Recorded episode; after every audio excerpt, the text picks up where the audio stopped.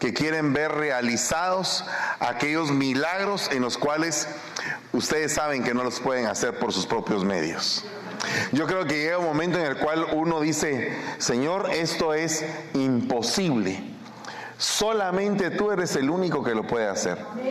Mira, si tú tienes una meta muy alta, y tú dices, Señor, saber si voy a llegar. Ahí en ese momento es donde tú tienes que poner toda tu confianza en el Señor. Toda la confianza en el Señor.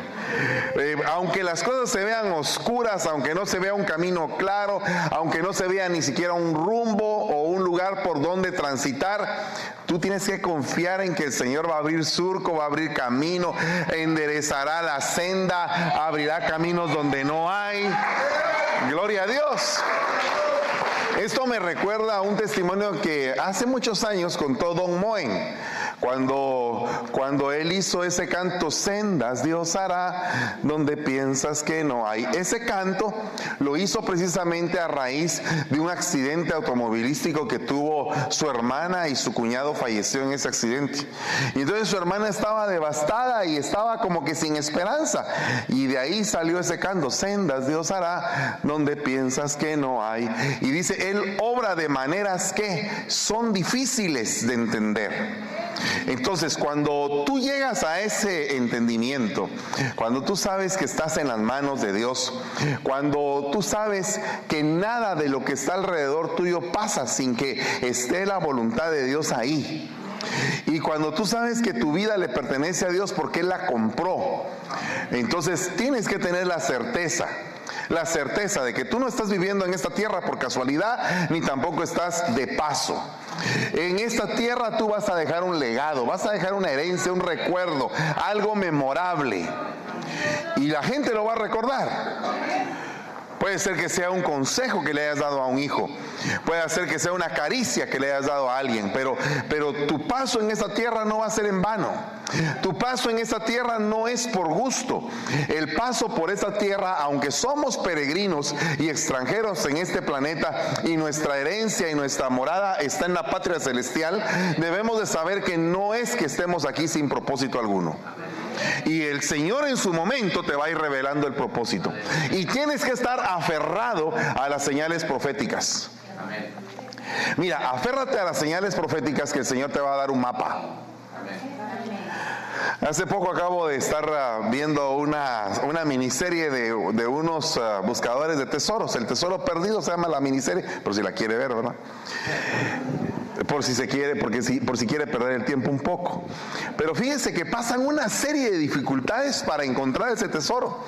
Y viendo esa serie, se me hacía a mí todas las dificultades que pasa el cristiano para entrar en el reino de los cielos.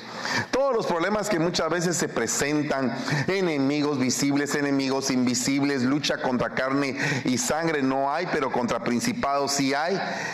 Y algunos dicen, no hermano, fíjese que también contra carne y sangre también a veces se presenta lucha. ¿verdad? Y, uno tiene dos frentes y uno está ahí en medio de todo el problema y uno no sabe cómo salir, pero entonces nosotros tenemos que revestirnos de esperanza. Revestirnos de esperanza como de lugar. Mire, uno como padre aprende mucho y como hijo también. Como hermano también. ¿Cómo es usted como hermano? Buen hermano, mal hermano, egoísta, pellizca su hermano. ¿Cómo, cómo es usted como hermano? En la vida, eh, eh, en la vida secular, con sus hermanos biológicos, ¿cómo son? ¿Alguna vez usted se agarró con su hermano, con su hermana? Me refiero a, a violencia intrafamiliar. Eh, ha, habido circunstancias difíciles y uno dice, Señor, pero qué tremendo. Sin embargo, a pesar de los conflictos, nunca han dejado de ser sus hermanos. ¿Verdad? Qué tremendo sería que en la iglesia, a pesar de nuestras diferencias, nunca dejemos de ser hermanos. Que unidos por la misma sangre, que es la sangre de Cristo. Entonces la esperanza es un poder. Y cuando me puse a meditar, fíjese que, fíjese que leí esto y, quisiera que lo leyera todo junto, como que fuera un solo versículo, aunque no es un solo versículo, sino que son todos estos que están aquí a la par. ¿verdad? O sea que cada versículo, cada línea de, de, palabras corresponde a ese versículo. Pero si usted lo lee todo de corrido, oiga lo que dice, yo entraré y reafirmaré tus razones. Recobró su espíritu y se reanimó. No rebuscarás tu viña ni recogerás. Esto recapacitaré en mi corazón. Recobro, recobró todos los bienes Haz la reconciliación por ti y por ellos. Las ciudades reconstruidas serán. Tomarán barro y recubrirán la casa. Si pudiera recuperar el tiempo pasado, los días en que Dios me protegía. Mire, ahora óigame todo esto. Mire, Dios quiere que tú recuperes. Mire, eh, de una época para acá, todas las proclamas han empezado como con re. Recuperación, reivindicación, reconciliación, ¿verdad? Reinicio. Y entonces me ponía a pensar en todas esas palabras, reafirmar. O sea, alguien que no estaba firme, pero que tiene la esperanza, otro por él, de que algún día se va a poner firme. O sea, es como que un padre ve que su hijo no está firme en las cosas de Dios, pero tiene la esperanza en que un día ese muchacho va a estar firme en el Señor. Eso se llama reafirmar. O sea, reafirmar, o sea, algo que perdió su firmeza. Mire hermano, a veces en la iglesia la carrera es tan fuerte, los problemas se dan tan, tan tremendos que necesita la gente reafirmación. Yo hoy estaba viendo eh, más escenas del terremoto de Turquía. Qué cosa tan terrible, hermano. Qué cosa tan terrible, pero no sabemos en qué momento nos pueda suceder una cosa así. Dios no lo quiera. Pero yo no sé si usted está preparado para eso. Principalmente su espíritu, su alma, sus fuerzas estarán preparados para una situación así. Esas gentes están pasando por diferentes tipos de problemas. Y va a llegar el momento en que se van a tener que reafirmar. Van a tener que afirmar las cosas que en algún momento se vinieron abajo. Y también yo creo que viene un tiempo de reanimación. O sea, hay gente que pierde el ánimo. Se oye como que un poco raro que un cristiano pierda el ánimo, porque al perder el ánimo está perdiendo el alma. Cuando, cuando en algún momento utilizamos esta palabra y decimos, fíjese que tal hermano está desanimado, es porque tiene un problema en su alma. Su alma se está debilitando, sus fuerzas se están acabando. Ya el hermano no quiere saber nada de Dios o está desilusionado, o está frustrado, o pensaba equivocadamente que cuando recibiera a Cristo todo se le iba a arreglar en la vida. Y la realidad, eh, digo equivocadamente, porque algunos presentan un plan color de rosa de salvación. Y la realidad es que la Biblia dice que a través de muchas pruebas y tribulaciones entraremos en el reino eterno. O sea que la iglesia no tiene, no tiene por qué pensar en una vida color de rosa una vez se convierte, sino que por el contrario, cuando te convertiste, te alumbró una linterna divina y esa linterna mostró todo lo que estaba en desorden, todo lo que estaba en caos. Se hizo la luz. Al hacerse la luz, se dieron cuenta que todo era un desastre. Entonces muchas veces nosotros tenemos que comprender que el aceptar a Cristo, el iniciar de nuevo los primeros pasos de una vida nueva, no es tan fácil. Es como que estás colonizando en un terreno donde no conocías. Es como entrar a la tierra de Canaán y saber que tienes una gran bendición, pero que hay gigantes que derrotar.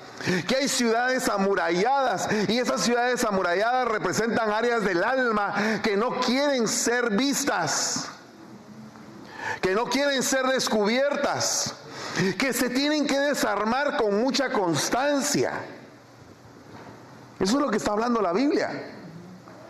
O sea, tú quieres tener las uvas, quieres tener la leche, quieres tener la miel, quieres tener el cobre, el hierro, quieres recibir los beneficios de esa tierra de Canaán, pero hay que conquistarla. Hay que conquistarla. Nosotros estamos conquistando esa ciudad, pero ¿cómo es posible que la estemos conquistando, hermanos, si somos muy poquitos? Sí, pero en tu, en tu tierra, en el núcleo pequeño de tu familia, tú estás haciendo una labor de conquista. Tú solamente con decirle a tus hijos, vamos a la iglesia. Ay, papá, pero es que no quiero que, ay, no, que... Solamente, no sé cuántos de ustedes tienen que enfrentar las excusas, los peros, los que no quieren, y de pronto tú te reafirmas, tú, te, tú los reanimas y les dices, no hombre, ¿qué pasa? Hoy es el día del Señor. Todos los días son del Señor. Pero hay un día donde tenemos la oportunidad de ir a oír de su palabra y también a poder alabar y bendecir su nombre de una manera eh, más tranquila, más en libertad, porque tenemos descanso. A veces nosotros nos cuesta rebuscar. La persona que rebusca es una persona que no se da por vencida de aquello que perdió. Esa es, una persona que rebusca. Una persona que rebusca dice, no, no, no, en algún lugar de la casa está. En algún lugar de la casa. Vamos a ver, vamos a pensar en dónde está. Y empieza a buscar un lugar, empieza a buscar otro lugar, empieza a buscar otro lugar y, no encuentra. No, me dalo por perdido, cambiarlo, tirarlo. No, ya no. No, espérense, vamos a rebuscar. Vamos a rebuscar. ¿Y qué pasa si de pronto tú piensas que habías perdido alguna bendición o te dijeron que habías perdido una bendición y tú tienes que rebuscar la bendición? No, no, no, no. Momento, la bendición está ahí, pero hay que pelear por ella. Hay que luchar, hay que buscar. Eh, eh, eso sería rebuscar. Y recapacitar es volver en razón es volver a la razón, volver a pensar en lo mismo, entenderlo de otros ángulos. Porque muchas veces solamente miramos en un ángulo las cosas, hermanos. No, esto me fue mal, no, ya no quiero nada. No, no, eh, eh, calma. Míralo de otro ángulo. Míralo de otro ángulo. Porque puede ser que al verlo en otro ángulo, las cosas cambien. Fíjese que hay una terapia en psicología que se llama la silla caliente. Entonces sientan a la persona que, con la que empiezan la terapia y de momento le dice, ¿sabes qué? Ahora párate y siéntate en esta otra silla. Y lo sientan en otra silla. Ahora mira a la persona que estaba hablando hace un momento. ¿Qué consejo le darías desde esta perspectiva? Muchas veces nosotros solamente tenemos una forma de ver las cosas. Y nos empezamos a encerrar, a encerrar, a encerrar, a encerrar, hasta que decimos solamente así se puede hacer. Y hay como 200 formas de hacerlo. Pero la gente no ha recapacitado. Nosotros tenemos que recapacitar. Recapacitar sobre los errores que hemos cometido. ¿Alguna vez no te han dicho a ti, qué pasaría si usted pudiera regresar en el tiempo? Te hacen la pregunta, oh, pues yo cambiaría un montón de cosas y rápido estás pensando en tus errores. Este error, bueno, no me casaría con este, eh, eh, pero si no me caso con este no tendría los hijos que tengo. Y entonces, ah, pero entonces eh, este trabajo tampoco lo obtendría, pero si no tengo ese trabajo no tendría la bendición. Y como que cuando empiezas a recapacitar, te das cuenta que no tomaste precisamente una decisión incorrecta sino que tienes que trabajar sobre la decisión que tomaste y dejaste de trabajar en esa decisión. Como que tiraste la toalla en el camino. Como que hubo algo que no te gustó, algo que interrumpió tu, tu percepción ideológica de las cosas. Porque uno tiene como que un sueño. Ah, la mire, fíjese que yo quiero tal cosa. Y uno tiene el sueño. Pero de pronto ese sueño es manchado por algo. Y cuando eso es manchado por algo, ah, no, ya no quiero nada, mejor tiro el sueño, ya no, ya no, no me gusta. Sin embargo, debiste haber recapacitado recapacitar, porque mire, hermano, ¿cuántas personas tiran la toalla cada rato? Un día me recuerdo que alguien X de planeta Tierra, allá en un planeta desconocido, me dijo a mí, eh, no, ni siquiera me dijo, sino que por otra persona me enteré. Fíjese que se fue de su casa. De veras le dije Y fui con esa persona y, le dije, ¿es cierto que tal cosa pasó? Y me dijo, sí. Fíjese que se fue de su casa y allá está afuera. Decirle que digo yo que inmediatamente agarre sus cosas y se regrese a su casa. Eso fue hace uh, como unos 10, 12 años. Pero hasta el día de hoy me lo agradece. Porque se cortó el mecanismo de huida. Corta el mecanismo de huida. No huyas. Cobarde, le dijeron a alguien no huyas, no huyas, no huyas, enfrenta. Pero, pero cuesta enfrentar, hermano, cuesta enfrentar. Si usted me pregunta a mí, hermano, ¿y usted le han dado ganas de huir alguna vez? Uno, una, un montón. Claro que sí. Dan ganas de salir corriendo a veces. Y a veces uno está hasta en la puerta ya saliendo corriendo y no, no, no, no, no. Eh, eh, eh, ¿Qué estás haciendo? Recapacitar. ¿Qué estás haciendo? Es difícil. Pero en el punto en el que estás, a pesar de que en algún momento tú piensas, ay hermano, mira, en el punto en el que estoy, ay, no, no me siento muy bien, me siento incómodo, tengo problemas, pero también tienes bendiciones. Y los problemas que tienes son para que madures, porque a veces uno está mero inmaduro. ¿O no cree usted? Es terrible tener 50 años y seguir haciendo berrinche, hermano. ¿No cree usted eso? No, que me voy, que no sé qué, que me voy y me largo. Oh, oh, oh. Ok, cálmese, no tiene 10 años. ¿Ok? Fernando, no tienes 10 años, tienes 56 años, ya vas a llegar a 60. Uy. Ya conmigo, uy. Ya estás viejote. Vergüenza te debería dar. Comportarte como un niño, Fernando. Estás recapacitando. ¿O no? ¿Cuántos de ustedes han recapacitado? ¿Cuántos de ustedes se les ha brotado el niño últimamente o a cada rato se les brota? Hola, hola. Amado pueblo de San Francisco, dos puntos. Se les ama. Pero se les tiene que decir ciertas cosas. ¿Ya recapacitaste? Porque por no recapacitar puedes perder lo que tienes. Y después vas a tener que recobrarlo. Mire, a veces hay personas que, imagínense, 40 años de casados, me quiero divorciar. ¿Y por qué te quieres divorciar? Porque no lo aguanto, ya no lo aguanto, ya. Ya, estoy cansado. Claro, tiene 40 años de casado. ¿Y qué vas a hacer ahora? Pues no sé, voy a hacer mi vida. Su vida. ¿Y qué edad tienes? 70 años, hermano. Comprar seguro funerario mejor.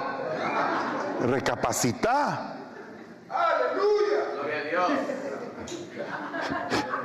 Recapacita. Dile que tienes a la par, recapacita.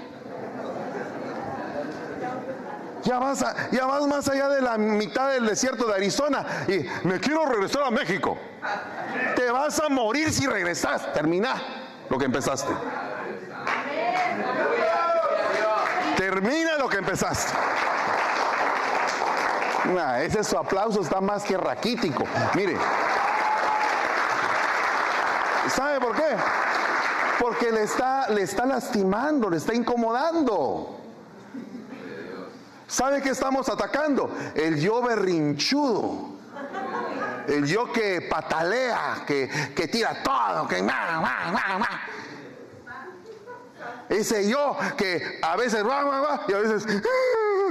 Y uno dice, ¿y a este qué le pasó? Hace un rato estaba bravo y ahora está llorando. Y al rato está alegre. Ah. No, ese, ese ya no es bipolar, ese es cuatripolar. Tiene como cuatro caras.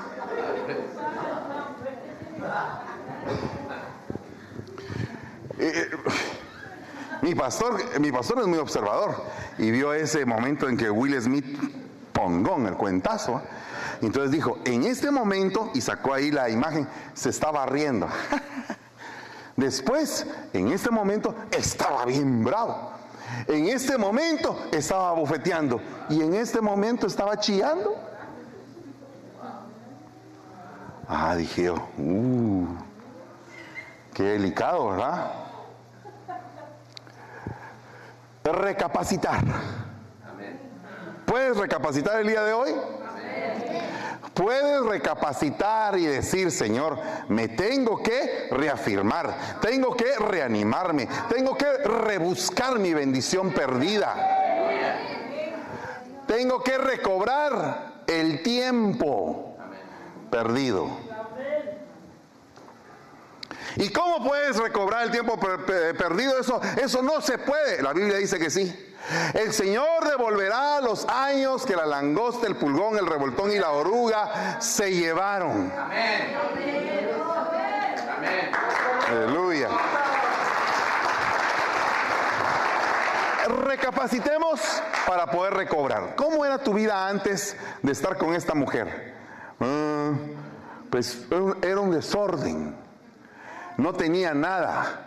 Ganaba un montón y todo me lo gastaba. ¿Y cómo es la vida ahora con esta mujer? Me agarra todo el dinero. Se queda con todo. Y ahora trabajo para ella. Estás desequilibrado, manito. Tienes que recobrar tu bendición, el equilibrio. ¿Qué sería recobrar el equilibrio? Bueno, tiene una buena mujer que administra, pero también, Dios mío, oprime.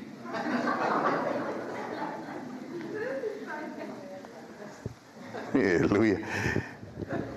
Yo solo veo que los pedazos de lana saltan así, miren. Pero agárrese, así. Agárrese y vamos, pues. ¿Usted alguna vez ha montado una montaña rusa? ¿Cuál ha sido la montaña rusa más grande que se ha montado? Alguien aquí de los, de los jóvenes, de esos que les gusta hacer, algún joven que haya ido ahí a la montaña rusa que está allá por, por allá por el sur. no, esa, esa me monté yo también. No, aquí, aquí, aquí hay unas montañas rusas que son eh, terribles, hermano y de pronto que la vida se te pone como montaña rusa. Imagínate que tu vida se, come, se pone como montaña rusa. Dios mío, ¿qué hacemos?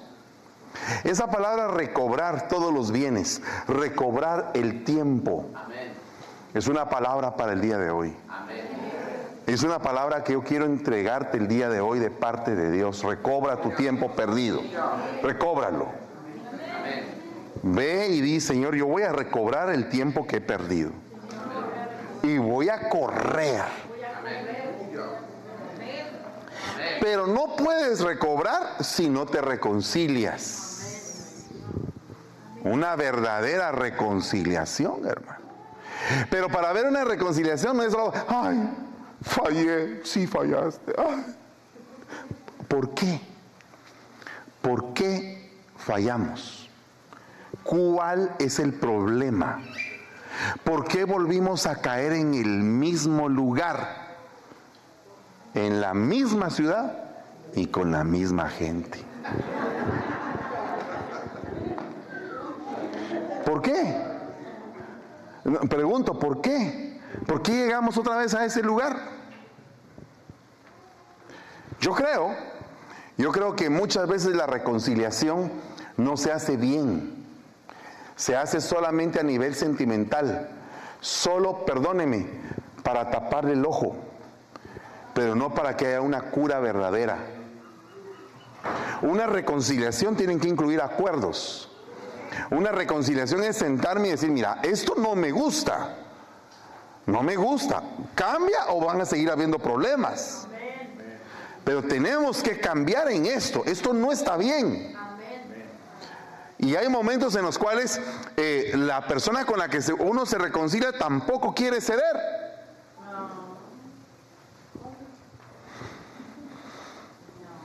¿Verdad? o es fácil reconciliarse? A nivel sentimental muchas veces sí es fácil reconciliarse. ¿Me perdonas? Sí, te perdono. Va, pues está bien, empecemos otra vez, pues. Pero empezar de cabeza otra vez porque no arreglaron las cosas. El mal sigue adelante. Entonces eso no es reconciliación, eso solamente es, perdone, saliva de perro en herida. Eso será solamente una pequeña anestesia, pero al rato va a brotar y va a brotar más infectado. O sea, esto no me gusta, o cambia o cambia. Yo no tengo, no, no estoy en este punto para hacer un acuerdo contigo. Quiero que me entiendas mi posición. Mi posición es esta. Y es que mi posición es esta, sí, yo entiendo, pero mira, tal y tal cosa, tal y tal otra, tal y tal otra, tal y tal otra y tal y tal otra han estado pasando y no hay modo de que se pueda resolver de la forma como tú piensas resolverlo. No, pero es que mira que demos un tiempo más. ¿Cuánto tiempo más? Pues démonos este año. Va, ok, este año. Tregua, arreglar. A mí me toca aguantar un año más. ¿Por qué? Porque me están pidiendo un año de tregua y que aguante el problema. Si no se compone en un año, entonces empezaremos con la, con la otra fórmula. Pero eso es llegar a un acuerdo. Pero no vayas a pensar que el problema está solucionado solamente porque hubo una palmada y, ay, qué alegre, ya nos compusimos, ay, qué bonito, estamos otra vez con cara de sandía riéndonos. No. No porque no hay acuerdo, no hay arreglo, no hay sanidad verdadera. La sanidad verdadera muchas veces eh, duele, porque es como que el jabón limpiando la herida que está infectada, pues. Y a veces hay que parar el asunto. O sea, la reconciliación, ¿cuántos quieren reconciliarse? Aleluya, gloria a Dios. Sabe que muchas veces la gente se reconcilia con Dios, pero no está todavía convencido de que va a dejar de hacer lo que está haciendo. ¿Sabe usted que hasta para eso se necesita fuerza? Para una reconciliación con el Señor. Decir, Señor, no voy a volverlo a hacer no lo voy a hacer, voy a hacer esto, voy a hacer aquello, voy a hacer aquí. Y tú empiezas a metértelo en la mente y tú dices, me lo voy a proponer con todas mis fuerzas, con todo mi corazón y con todo mi entendimiento de hacer lo que a ti te agrada. Dios mío, llegar a ese nivel de convicción, ahí es donde entra la reconciliación. Si no solamente es pasarla,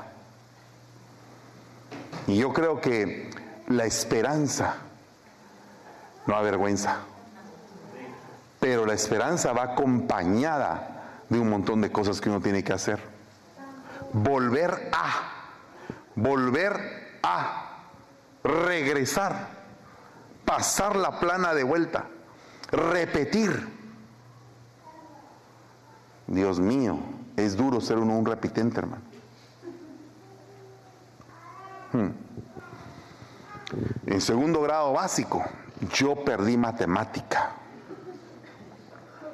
Dios mío, yo estaba que me moría, nunca había perdido una clase en mi vida. Pero me había tocado un catedrático que daba miedo solo cuando entraba. A la de verdad, hermano. Terrible eso. Bien terrible. Yo dije, padre.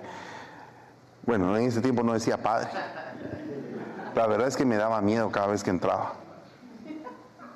Era un tipo, y, también era, era impresionante su físico. Era bien alto y barbudo, así, eh, así como Dani Rodríguez, así, pero bien alto. Y entraba así, y que parecido a Dani Rodríguez, cada vez que veo a Dani Rodríguez, me digo que el Señor reprenda. Todo recuerdo, pero se parece mucho a Dani. Entonces, así con su barba, así como que algo rojona y todo, así blanco, grandotote, y entraba. Y ya, ven, ya viene Sosa, decían todos. Y todos los años él tenía la fama de que eh, toda la humanidad perdía con él. Uno o dos ganaban. Y temblábamos con Sosa. Y terminó el año y perdimos. ¡Hala, qué terrible es perder, hermano! ¡Hala, es terrible perder, hermano! No sé si usted alguna vez ha perdido en la vida. ¡Ah, es terrible perder, hermano! Yo las veces que he perdido, he perdido con un gran dolor, hermano. Sí, pero terrible. Y ahora empieza la época de la reconstrucción. Reconstruir. Ay, Dios mío. Amén.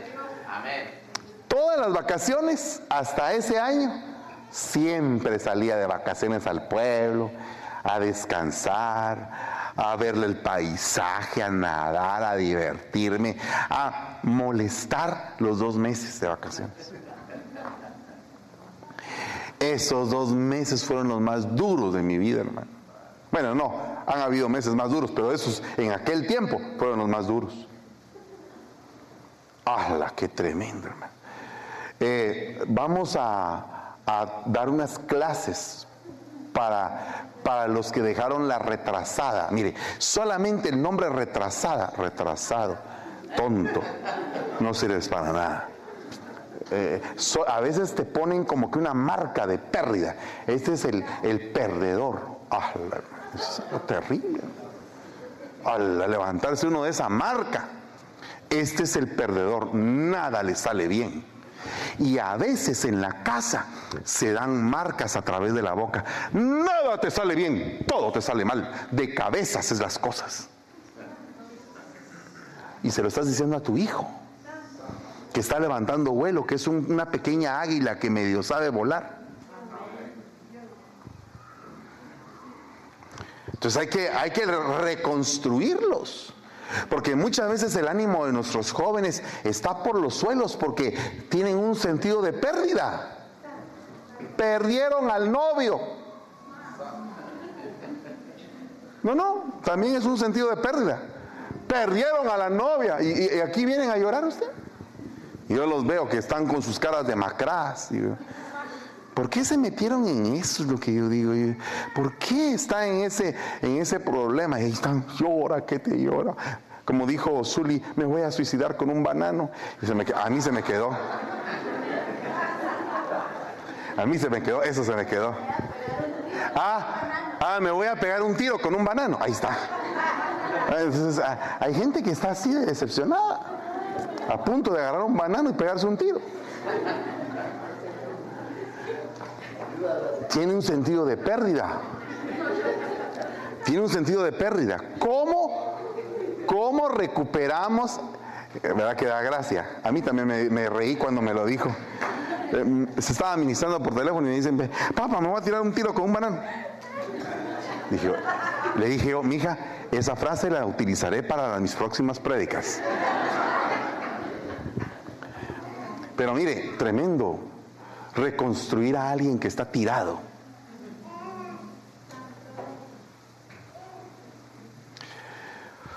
Reconstrucción. ¿Cuántos apuntan? ¿Cuántos necesitan una reconstrucción en este día?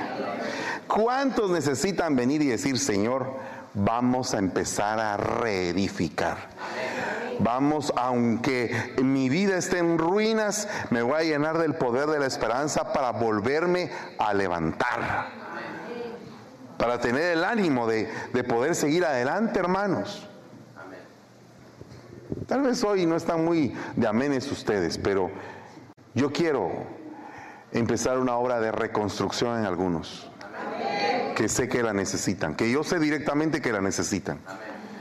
Y los que yo no sé directamente y la necesitan, hoy es el día de decir, Señor, empieza la reconstrucción hoy.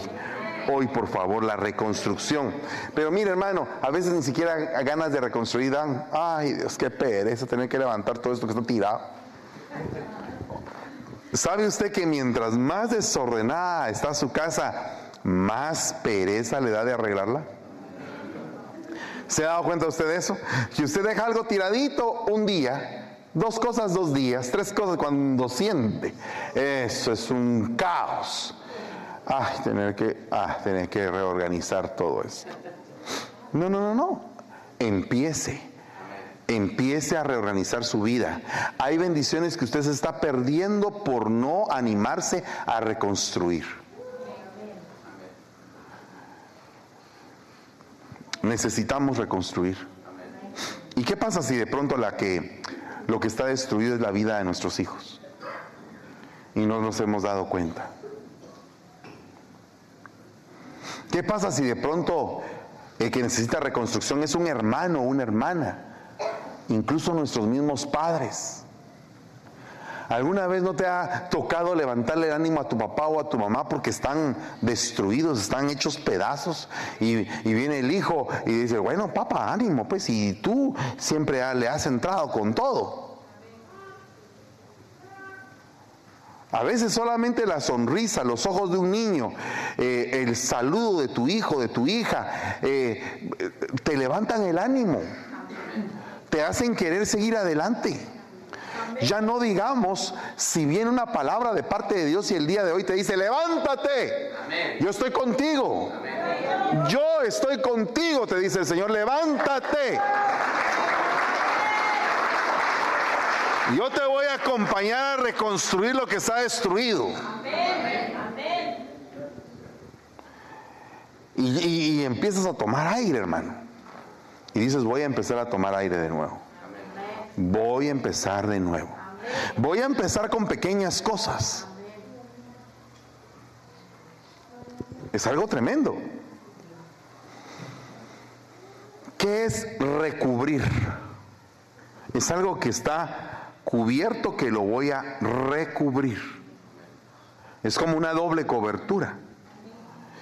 Y eh, necesitamos que algunas cosas tengan una doble cobertura. Cuando, por ejemplo, eh, el, marido está cubriendo la casa y él es el que manda la casa y aunque sea solamente de teoría, ¿verdad? Pero, pero el marido es el que manda la casa. Aquí el que manda soy yo, dice aquel. ¿De qué color quieres el caballo, mi amor? Pero digamos, el marido es el que es el que manda.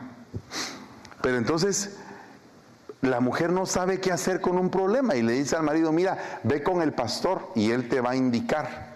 Entonces el hecho de que él vaya con una autoridad más alta y de la autoridad más alta venga un consejo, una directriz, eso se llama como que recubrir una situación.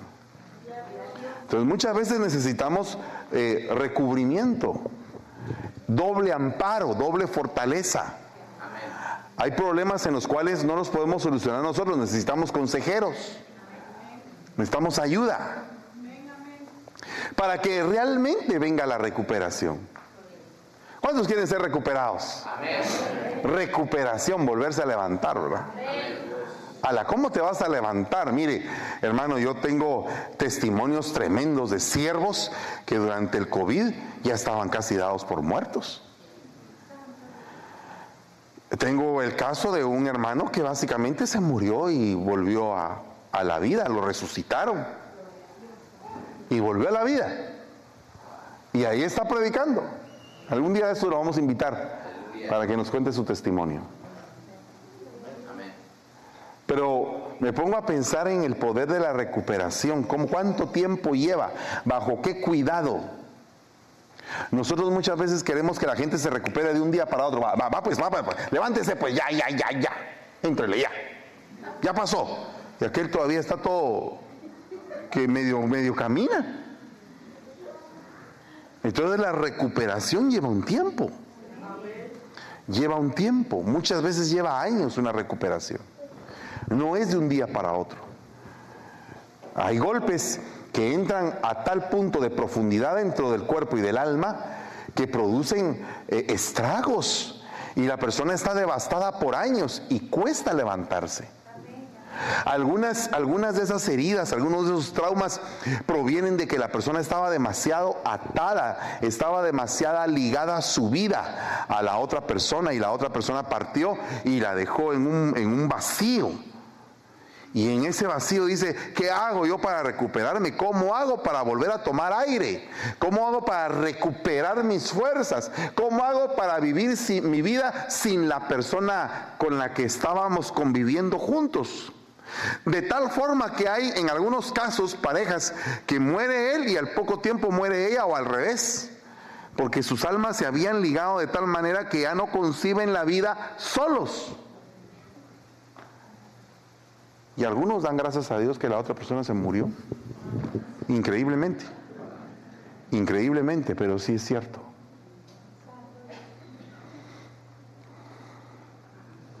Fíjese que es tan terrible eso, que algunos se recuperaron cuando la otra persona partió.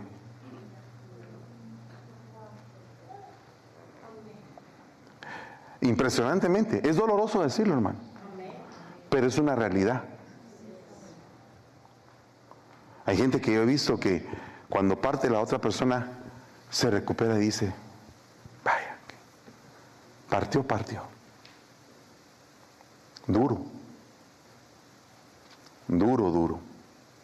Entonces, la palabra nos deja ver que tenemos que pedirle al Señor que venga una, una porción de esperanza para que podamos seguir adelante. Esta tarde yo quiero que usted reciba esa porción de esperanza. Y todos los que la necesiten, pónganse de pie y vénganse aquí al frente y díganle, Señor, yo necesito esa porción de esperanza. Fíjese que esta es tercera vez, de diferente forma, que vengo ministrando esperanza para la iglesia. Esto significa que hay una crisis hay una crisis. Entonces necesitamos pedirle al Señor, lléname de esperanza, Señor.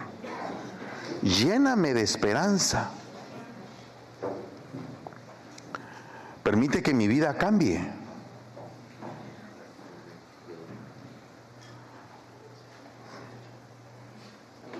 Permite que mi vida cambie.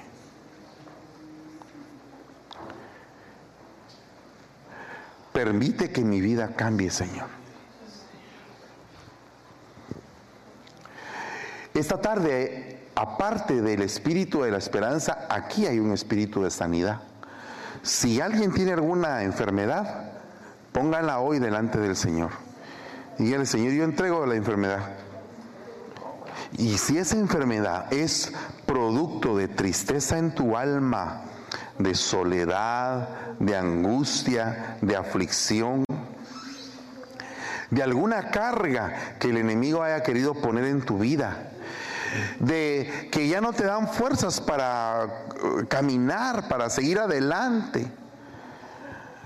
Es tiempo de que tú vengas y digas, Señor, yo renuncio a ese estado emocional que me está afectando. Echo fuera todo tipo de aflicción, todo tipo de tristeza, de amargura, de ira, Hecho fuera todo resentimiento, hecho fuera todo rencor de mi vida, que sea posesionado en las coyunturas, en los tuétanos. Vengo echando fuera todo aquella, toda aquella enfermedad del alma o del espíritu que quieran enfermar mi cuerpo. Hoy me vengo despojando en el nombre de Jesús de todo tipo de tristeza y de amargura. En el nombre de Jesús, todo tipo de soledad, de donde haya venido, como se haya alojado, la echamos fuera en el nombre de Cristo. En el nombre de Jesús. En el nombre de Jesús. Hoy recibe sanidad. Recibe sanidad. Recibe sanidad. Hay un futuro y hay una esperanza. Recibe sanidad. A ti mujer,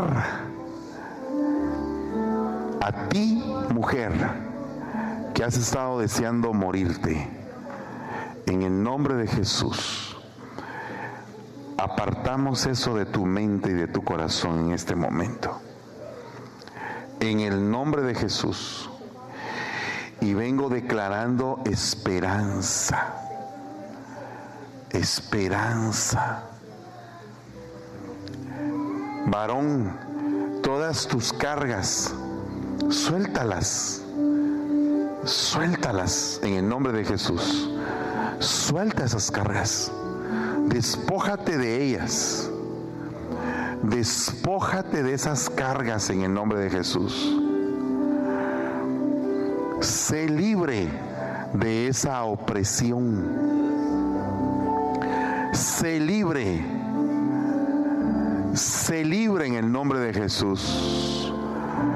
Sé libre en el nombre de Jesús. Llénate del poder del Espíritu en esta tarde. Recibe la impartición del Espíritu Santo.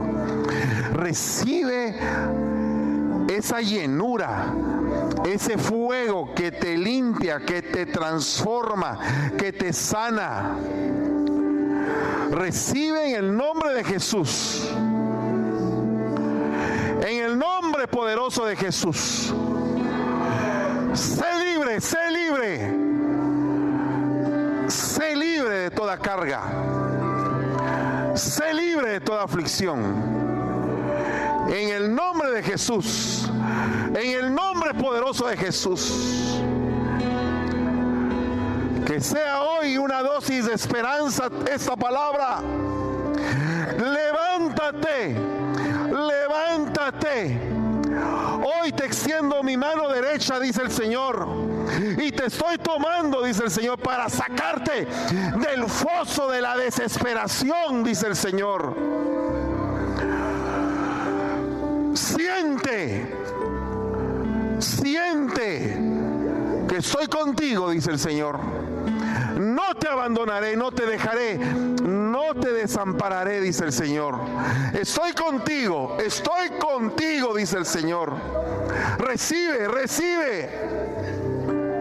Recibe en el nombre de Jesús. Recibe en el nombre de Jesús.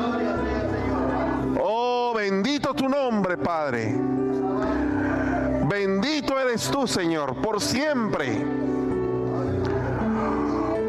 Oh, santo, santo, santo. Levanta bien tus manos.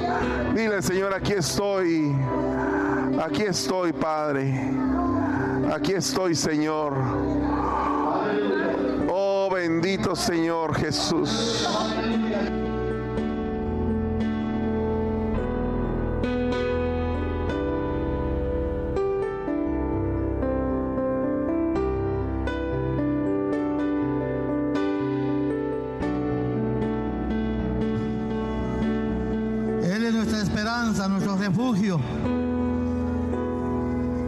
¿A dónde iremos? Dijo el apóstol Pablo, el apóstol Pedro, si solamente en ti hay palabra de vida eterna.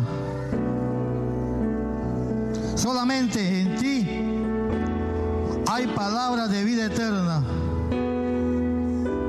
Salmo 119 dice, tú eres mi escondite Solamente en tu palabra pondré mi esperanza. Solo en Cristo hay esperanza, mi amigo y mi amiga que estás por primera vez en este lugar. Solamente en Él hay esperanza.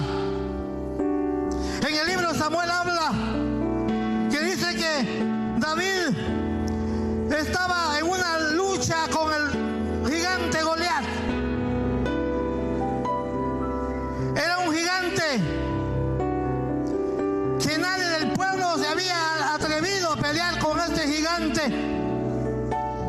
Pero él se enfrentó, se enfrentó con valor, porque él sabía de la mano de quién estaba agarrado. No he venido contigo con espada de jabalina, le dijo. sino que vengo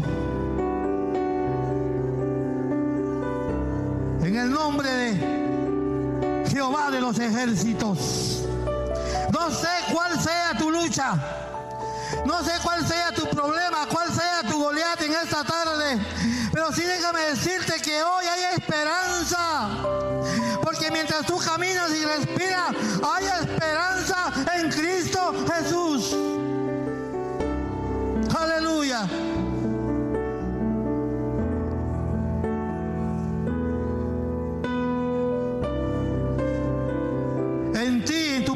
yo pongo mi esperanza.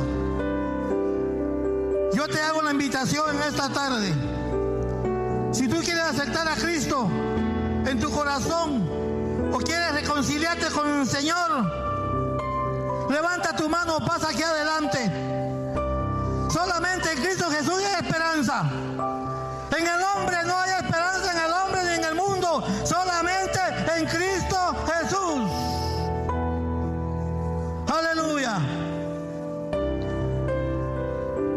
para todos aquellos que están viéndonos por las redes, también en ti hay esperanza.